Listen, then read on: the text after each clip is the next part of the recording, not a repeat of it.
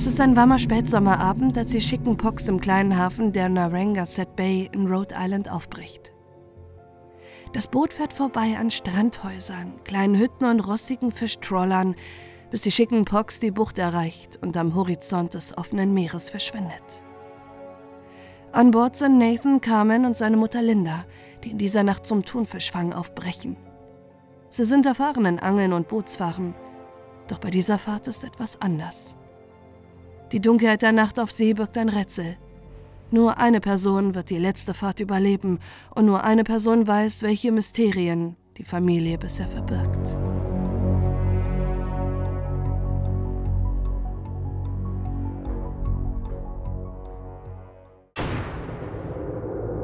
Die Familie.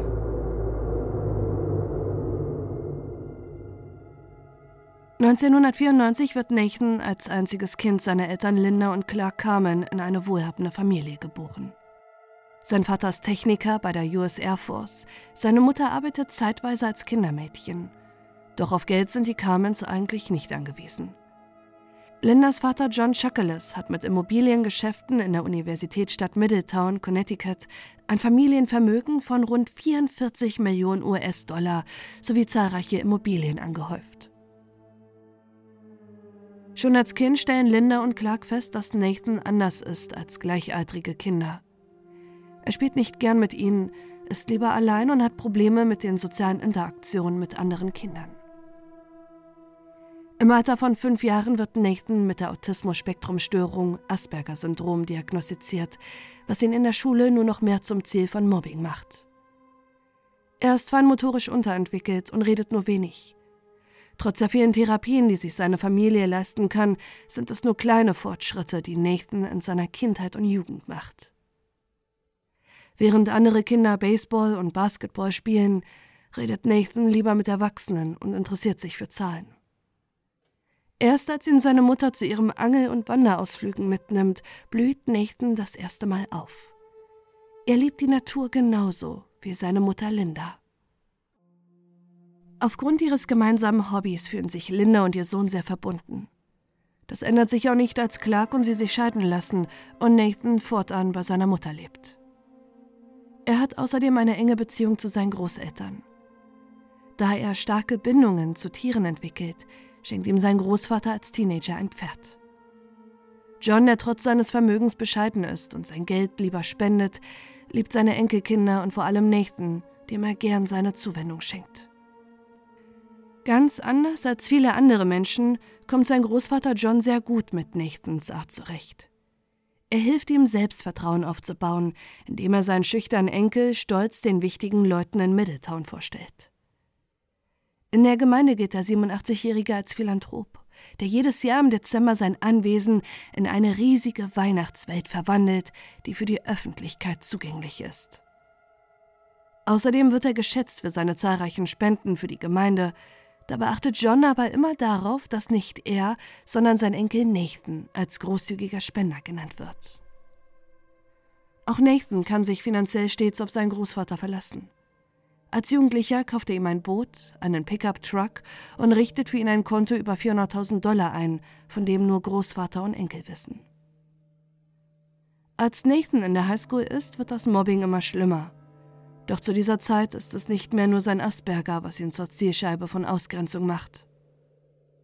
Wenn Nathan merkt, dass er etwas besser ist als seine Mitschüler und Mitschülerinnen, lässt er sie spüren und wird überheblich. Auf Argumentation lässt sich der Teenager nicht ein. Stattdessen wird er aggressiv und verwüstet das Klassenzimmer. Auch seine konservative politische Meinung entspricht nicht der Überzeugung seiner Klasse, weshalb viele nichts mit ihm zu tun haben wollen. Nathan ist großer Waffenverfechter und wünscht sich, dass laut der US-amerikanischen Verfassung die Menschen jegliche Form von Waffen besitzen dürfen, darunter auch Raketenwerfer, automatische Waffen und Granaten. Mit seinen Ansichten eckt er auch zu Hause an. Seine Familie missbilligt seine politischen Ansichten. Er hat Wutanfälle, wenn etwas nicht so läuft, wie er es will. Einmal wirft er ein Blech mit Keksen an die Wand, weil seine Mutter es aus Versehen anbrennen lassen hat. An Halloween 2009 haben verängstigte Eltern die Polizei gerufen, da Nathan an die Kinder, die geklingelt haben, Fischgedärme verteilt hat. Lindas damaliger Freund hat Angst vor Nathan. Einmal sagt er ihr, eines Tages schlitzt er dir die Kehle auf, während du schläfst. Auch Linda ahnt, dass ihr Sohn unberechenbar ist, doch gleichzeitig weiß sie, dass sie die einzige Person ist, die Nathan im Griff hat. Aus diesem Grund verbietet sie ihm 2010, als Nathan 16 Jahre alt ist, auszuziehen, obwohl er darauf besteht. Sie finden einen Kompromiss. Nathan lebt fortan in Lindas Wohnwagen auf dem großen Grundstück der Familie. Nah genug, um das Schlimmste zu verhindern, weit genug weg, um weiterhin in Angst vor ihrem Sohn zu leben. Doch die Belastung von Nathan zerrt an der Psyche seiner Mutter. Sie leidet an Depressionen, ist glücksspielsüchtig und leidet trotz des Familienvermögens unter finanziellen Schwierigkeiten, weil sie einen der Treuhandfonds ihres Vaters, von dem sie lebt, im Casino verspielt hat. Wenige Wochen vor Weihnachten im Jahr 2010 verstirbt Nathans Pferd, womit der 16-Jährige emotional nicht umgehen kann und was katastrophale Folgen für die Familie hat. Sein Vater sagt später in einem Interview, der einzige Freund, den er hatte, war sein Pferd. Von diesem Zeitpunkt an ging es für ihn bergab. Er hört auf, mit seiner Mutter zu reden und kommuniziert nur noch über Zettel mit ihr. Und in der Schule fällt er plötzlich durch psychotische Episoden und Wahnvorstellungen auf, in denen er die Lehrkräfte als Satan und Agenten des Teufels beschimpft. Wahnvorstellungen, Paranoia und Halluzinationen sind keine Symptome, die mit Nathans Asperger einhergehen, weshalb sich Linda entschließt, ihren Sohn in eine psychiatrische Klinik einweisen zu lassen. Ein Grund mehr für Nathan, seine Mutter zu hassen. Für den Aufenthalt macht er ausschließlich seine Mutter verantwortlich. Er verweigert den Kontakt zu Linda. Nur seine Großeltern Rita und John dürfen Nathan in dieser Zeit besuchen, was für mehr Streit innerhalb der Familie sorgt. Linda postet in dieser Zeit online, sein Großvater besteht seit 17 Jahren darauf, dass mein Sohn ihm gehört und all seine Probleme das Ergebnis von mir, seiner Mutter sind. Als Nathan entlassen wird, verwundert die Diagnose Linda. Ihr Sohn leidet weder an einer Schizophrenie noch ist er psychotisch. Hat Nathan also alles nur gespielt? Wieder zu Hause angekommen, verschlimmert sich die Situation bei den Carmens noch weiter. Nathan wird immer isolierter, schreit jede Nacht in seinem Wohnmobil und uriniert in Flaschen. Aus Angst vor den Folgen, die der Klinikaufenthalt für ihren Sohn hat, schaltet Linda deshalb den Sozialdienst ein. Zwei Tage nachdem Nathan seinen ersten Besuch vom Sozialdienst hatte, die ihn auf sein Wohlbefinden untersucht haben, ist der 17-Jährige verschwunden. Die Polizei wird eingeschaltet, die die Gegend nach ihm absuchen. Gleichzeitig erhält Linda einen Brief ihres Sohnes. Er sei freiwillig verschwunden. Schuld für sein Untertauchen seien alle aus der Familie, außer sein Großvater. Vier Tage ist Nathan verschwunden, bis er in einem Supermarkt in Virginia aufgegriffen werden kann. Bei sich hat er mehr als 4000 Dollar in Bar, ein Bild von sich und seinem Pferd sowie eine Strähne der Mähne. Linda und Clark sind verzweifelt. Vor allem in Anbetracht dessen, was passieren wird, wenn Nathan 18 Jahre alt ist und nicht mehr unter ihrer Kontrolle steht. Sie entschließen sich deshalb zu einem radikalen Schritt. Kurz vor seinem 18. Geburtstag kommt Nathan in ein Bootcamp für verhaltensauffällige Jugendliche. Vor allem bei Kindern mit Autismus-Spektrumstörungen werden solche Erziehungsmethoden stark kritisiert. Nathan hingegen scheint das Bootcamp gut zu tun. Als er wieder zu Hause ist, zieht er in eine Wohnung seines Großvaters. Die Spannungen innerhalb der Familie verbessern sich und der 18-Jährige beginnt im Immobiliengeschäft seines Großvaters zu arbeiten. Hat ihn die Erfahrung wirklich verändert und will er wirklich eine bessere Beziehung zu seiner Familie? Oder ist alles nur eine Fassade?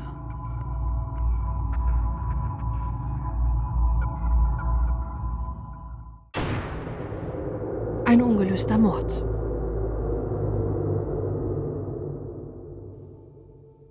Die Stabilität, die Nathans Leben mittlerweile angenommen hat, bricht im Herbst 2013 erneut zusammen.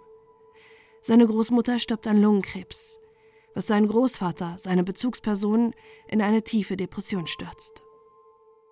Nathan verbringt trotzdem weiterhin viel Zeit mit seinem wohlhabenden Großvater, sowie am 19. Dezember 2013 knapp einen Monat nach dem Tod seiner Großmutter, als der 18-Jährige und sein Großvater John gemeinsam essen gehen. Am nächsten Morgen will eine seiner Töchter ihren Vater besuchen, doch sie macht eine schreckliche Entdeckung. John Chuckalus liegt tot in seinem Bett. Er wurde mit drei Schüssen hingerichtet. Am Tatort kann die Polizei nur wenige Beweise sicherstellen. Der Mörder ist bedacht vorgegangen.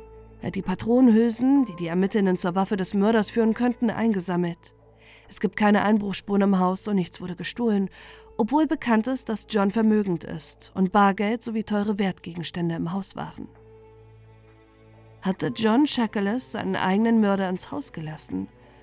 Oder gab es gar keinen unbekannten Eindringling? Schnell verfolgt die Polizei eine Spur. Der Mensch, der John zuletzt gesehen hat, rückt in den Fokus. Sein eigener Enkel Nathan. Sie finden heraus, dass der Enkel nur wenige Tage zuvor ein Sturmgewehr gekauft hat. Das gleiche Kaliber, mit dem John erschossen wurde.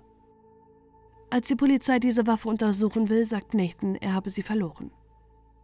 Nathan hat kein Alibi für die Nacht. Eigentlich war er mit seiner Mutter zum Angeln verabredet, die allerdings vergebens auf ihn gewartet hat. Erst um vier Uhr in der Nacht hat er sich bei ihr gemeldet und sie sind mit dem Boot rausgefahren. Alles, was er den Ermittlern mitteilen kann, ist, dass sein Großvater, als Nathan sich verabschiedet hatte, mit einer unbekannten Frau telefonierte.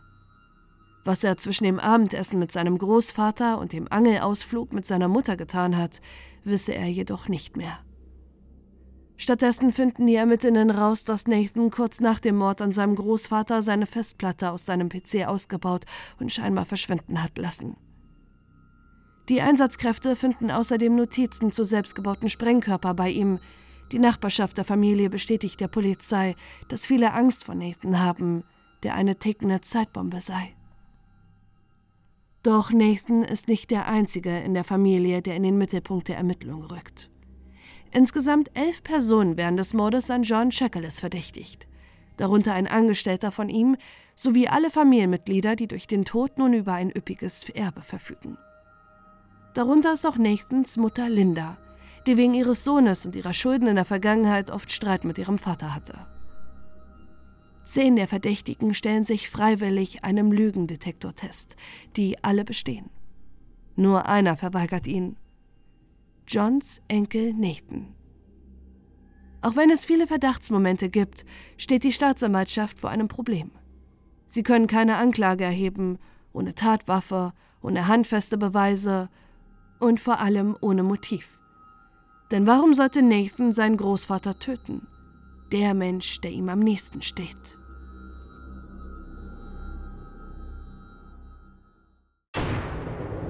Die verschwundene Mutter. Der ungeklärte Mord an John Chuckalus führt innerhalb der Familie immer wieder zum Streit. Während Linda und ihr Ex-Mann Clark fest davon überzeugt sind, dass Nathan falsch beschuldigt wird, sehen das seine Tanten ganz anders. Während ein Großteil seiner Angehörigen misstrauisch gegenüber ihm ist, scheint der Mord seines Großvaters ihn nicht stark aus der Bahn zu werfen. Er kauft von seinem Erbe ein großes dreistöckiges Bauernhaus, schafft sich sein Boot, die Chicken Pox, an und kauft dafür ein Thunfischfanggerät. Das gemeinsame Hobby Angeln ist es auch, was Mutter und Sohn nach einer schwierigen Zeit wieder enger zusammenschweißt. Sie fahren oft gemeinsam mit dem Boot raus, so auch am 17. September 2016. Gegen Mitternacht wollen die beiden losfahren, um zum Sonnenaufgang etwa zwölf Meilen vor der Küste zu fischen und gegen 9 Uhr wieder zurückzufahren. Diesen Plan schickt sie ihrer Freundin Sharon per SMS und fügt hinzu: Solltest du nichts von mir hören, rufe mich um 12 Uhr an. Um 12 Uhr des nächsten Tages klingelt Lindas Handy. Die besorgte Sharon ist am anderen Ende, denn Linda ist nicht wie abgemacht um 9 Uhr nach Hause gekommen und auch die anderen Familienmitglieder wissen nicht, wo Linda und Nathan sind. Am Abend melden sie Mutter und Sohn als vermisst und kontaktieren die Küstenwache, die sofort eine groß angelegte Suche beginnt. Zahlreiche Rettungsboote suchen das Gebiet ab, in dem die beiden fischen wollten, und anhand Lindas Handy können sie ausmachen, in welchem Funkmast die beiden das letzte Mal eingeloggt waren, bevor ihr Boot scheinbar spurlos in den Weiten des Meeres verschwand. Es ist ein verzweifelter Wettlauf gegen die Zeit. Jede Minute, die vergeht, lässt die Hoffnung verschwinden, dass die Chickenpox gefunden wird und Nathan und Linda überleben. Ein grausamer Gedanke für Angehörige und Bekannte der Familie, die in ihrer Verzweiflung Schilder ans Haus von Linda anbringen, auf denen sie ihre Hoffnung bekunden, die beiden wiederzufinden. Noch während der Suchmaßnahmen muss die Küstenwache allerdings feststellen, dass dieses vermeintliche Schiffsunglück scheinbar ein viel größeres Mysterium verbirgt, als sie bislang geahnt haben. Ist das Verschwinden der Chickenpox wirklich nur eine schreckliche Tragödie oder der Schauplatz des perfekten Mordes? Lindas Schwestern wenden sich mit einer bizarren Vermutung an die Einsatzkräfte. Sie glauben, dass Nathan seine Mutter ermordet hat, genauso wie sein Großvater wovon sie überzeugt sind. Schließlich wurde der Nachlass seines Großvaters wenige Tage vor dem Verschwinden des Bootes geregelt. Wenn Nathan mit einem angeblichen Schiffsunglück, bei dem Linda stirbt, seinen Erbanspruch beschleunigen. Die Küstenwache hält die Theorie für unwahrscheinlich. Wenn Nathan seine Mutter töten wolle, warum bei einem Schiffsunglück, bei dem er selbst sterben könnte? Nach fünf Tagen stellt die Küstenwache schließlich die Suchmaßnahmen nach Nathan und Linda Carmen ein. Zahlreiche Rettungsboote und Flugzeuge haben ein Gebiet, das doppelt so groß wie Connecticut ist, abgesucht. Es gibt weder eine Sichtung der Chickenpox noch das eines Rettungsbootes. Nach sieben Tagen hat niemand mehr die Hoffnung, dass die beiden noch gefunden werden können. Bis am 25. September die Ocean Lucky, 100 Meilen vor Boston, durch das ruhige Meer schwimmt und am weiten Horizont etwas Rotes entdeckt. Es ist eine winzige Rettungsinsel. Ein Mann ist darauf, der seiner Rettung entgegenwinkt. Es ist Nathan Carmen. Er ist allein.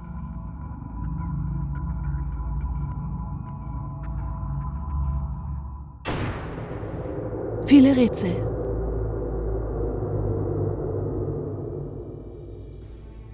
Es ist eine spektakuläre Rettungsaktion, die in den nächsten Wochen die Presse bestimmt und Nathan Carmen in Connecticut zu einer Art Berühmtheit macht. Der Mann, der sieben Tage auf dem offenen Meer überlebte. Doch bereits im Kapitän der Ocean Lucky kommt die gesamte Rettung seltsam vor. Nathan erklärt nach seiner Rettung dem Kapitän Folgendes. Mom and I, two people, myself and my mom, were fishing at Block Canyon and the was a funny noise in the engine compartment. When I saw the life raft, I did not see my mom. All das berichtet er trotz seiner siebentägigen Strapazen, seltsam ruhig und bedächtig. Er erzählt, dass Wasser in das Boot lief und er seiner Mutter zurief, die Fischernetze einzuholen und die Rettung vorzubereiten. Doch die beiden waren nicht schnell genug. Das Schiff sank, genau in dem Moment, in dem Nathan gerade das Rettungsfloß zu Wasser ließ. Er rief nach seiner Mutter, doch Linda Carmen war spurlos verschwunden. Nathan trieb in den nächsten sieben Tagen auf seiner winzigen Rettungsinsel, die er mit Proviant vollgepackt hatte, im Meer. Doch warum wurde er bei der großflächigen Suchaktion nicht gefunden? Warum sandte er kein Notsignal, als er merkte, dass in die Chickenpox Wasser eindringt? Wieso wollte er noch, dass seine Mutter die Netze einholt, wenn sie das Boot verlassen wollten? Warum war Nathan weder dehydriert noch unterkühlt, als er gefunden wurde? Warum haben ihn die sieben Tage auf dem offenen Meer optisch gar nicht verändert? Wieso äußert ein Experte für Meereskunde Zweifel an der Version von Nathan, der aufgrund der Strömung gar nicht in die Richtung von Boston, sondern in die entgegengesetzte Richtung getrieben sein müsste?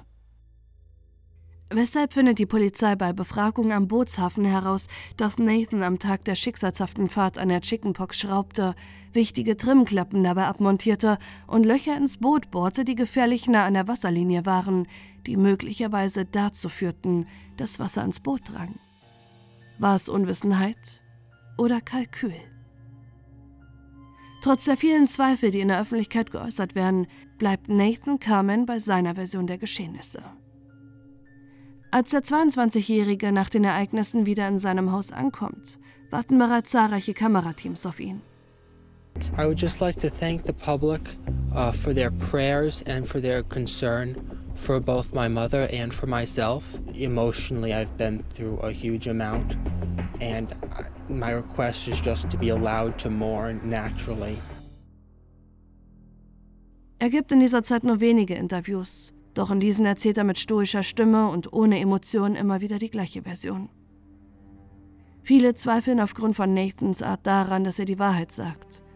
Doch seine kühle Art, über das Verschwinden seiner Mutter zu reden, kann an seinem Asperger-Syndrom liegen, wegen dem er seit Jahren Probleme mit sozialen Interaktionen hat. Doch unabhängig von diesem Aspekt gibt es viele Menschen, die aufgrund der vielen Fragen am Wahrheitsgehalt von Nathans Aussagen zweifeln. Allen voran seine Familie.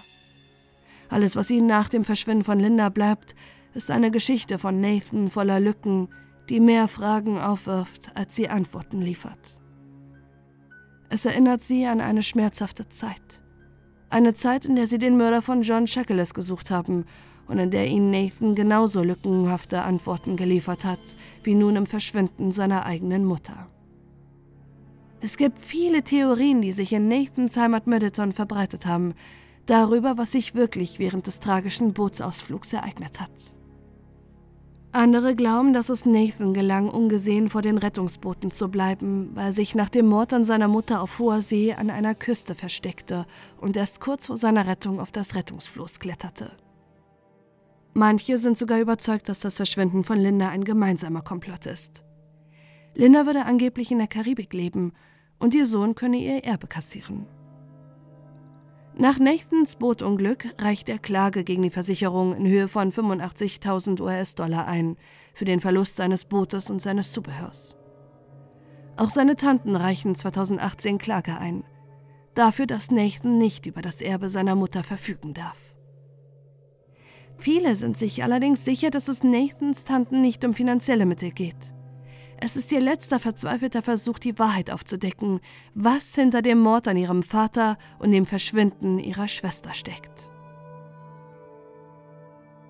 Am 4. November 2019 wird das Urteil im Versicherungsprozess gesprochen.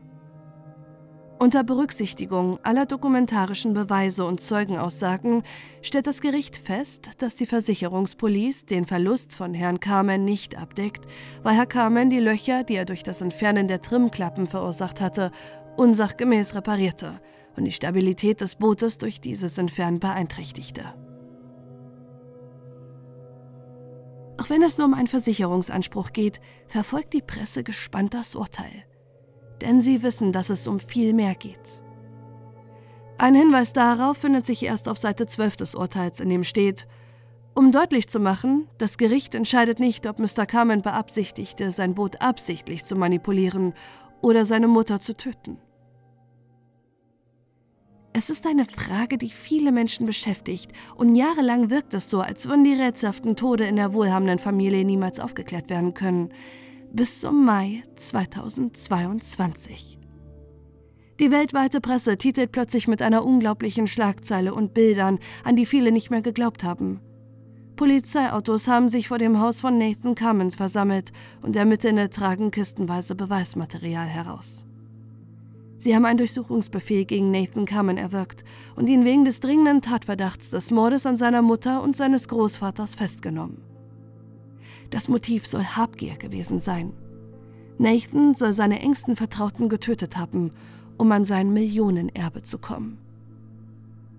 Laut Mitteilung der Staatsanwaltschaft hätten die Widersprüche in seinen Aussagen und das verschwundene Gewehr nun zur Anklage in zwei Mordfällen geführt. Doch da die Festnahme erst Jahre später durchgeführt wurde, ist anzunehmen, dass die Ermittlungen mittlerweile neue Beweise hervorgebracht haben, die erst im Prozess an die Öffentlichkeit gelangen. Ein Hinweis darauf ist auch die Entscheidung des Haftrichters. Nathan Carmen darf nicht auf Kaution entlassen werden. Grund dafür ist die Schwere seiner Anklage. Erst der bevorstehende Prozess gegen Nathan wird endgültig die Frage klären können, die viele Menschen und insbesondere Nathans Familie spaltet. Hat er wirklich seine Mutter und seinen Großvater getötet? Oder ist Nathan Carmen unschuldig?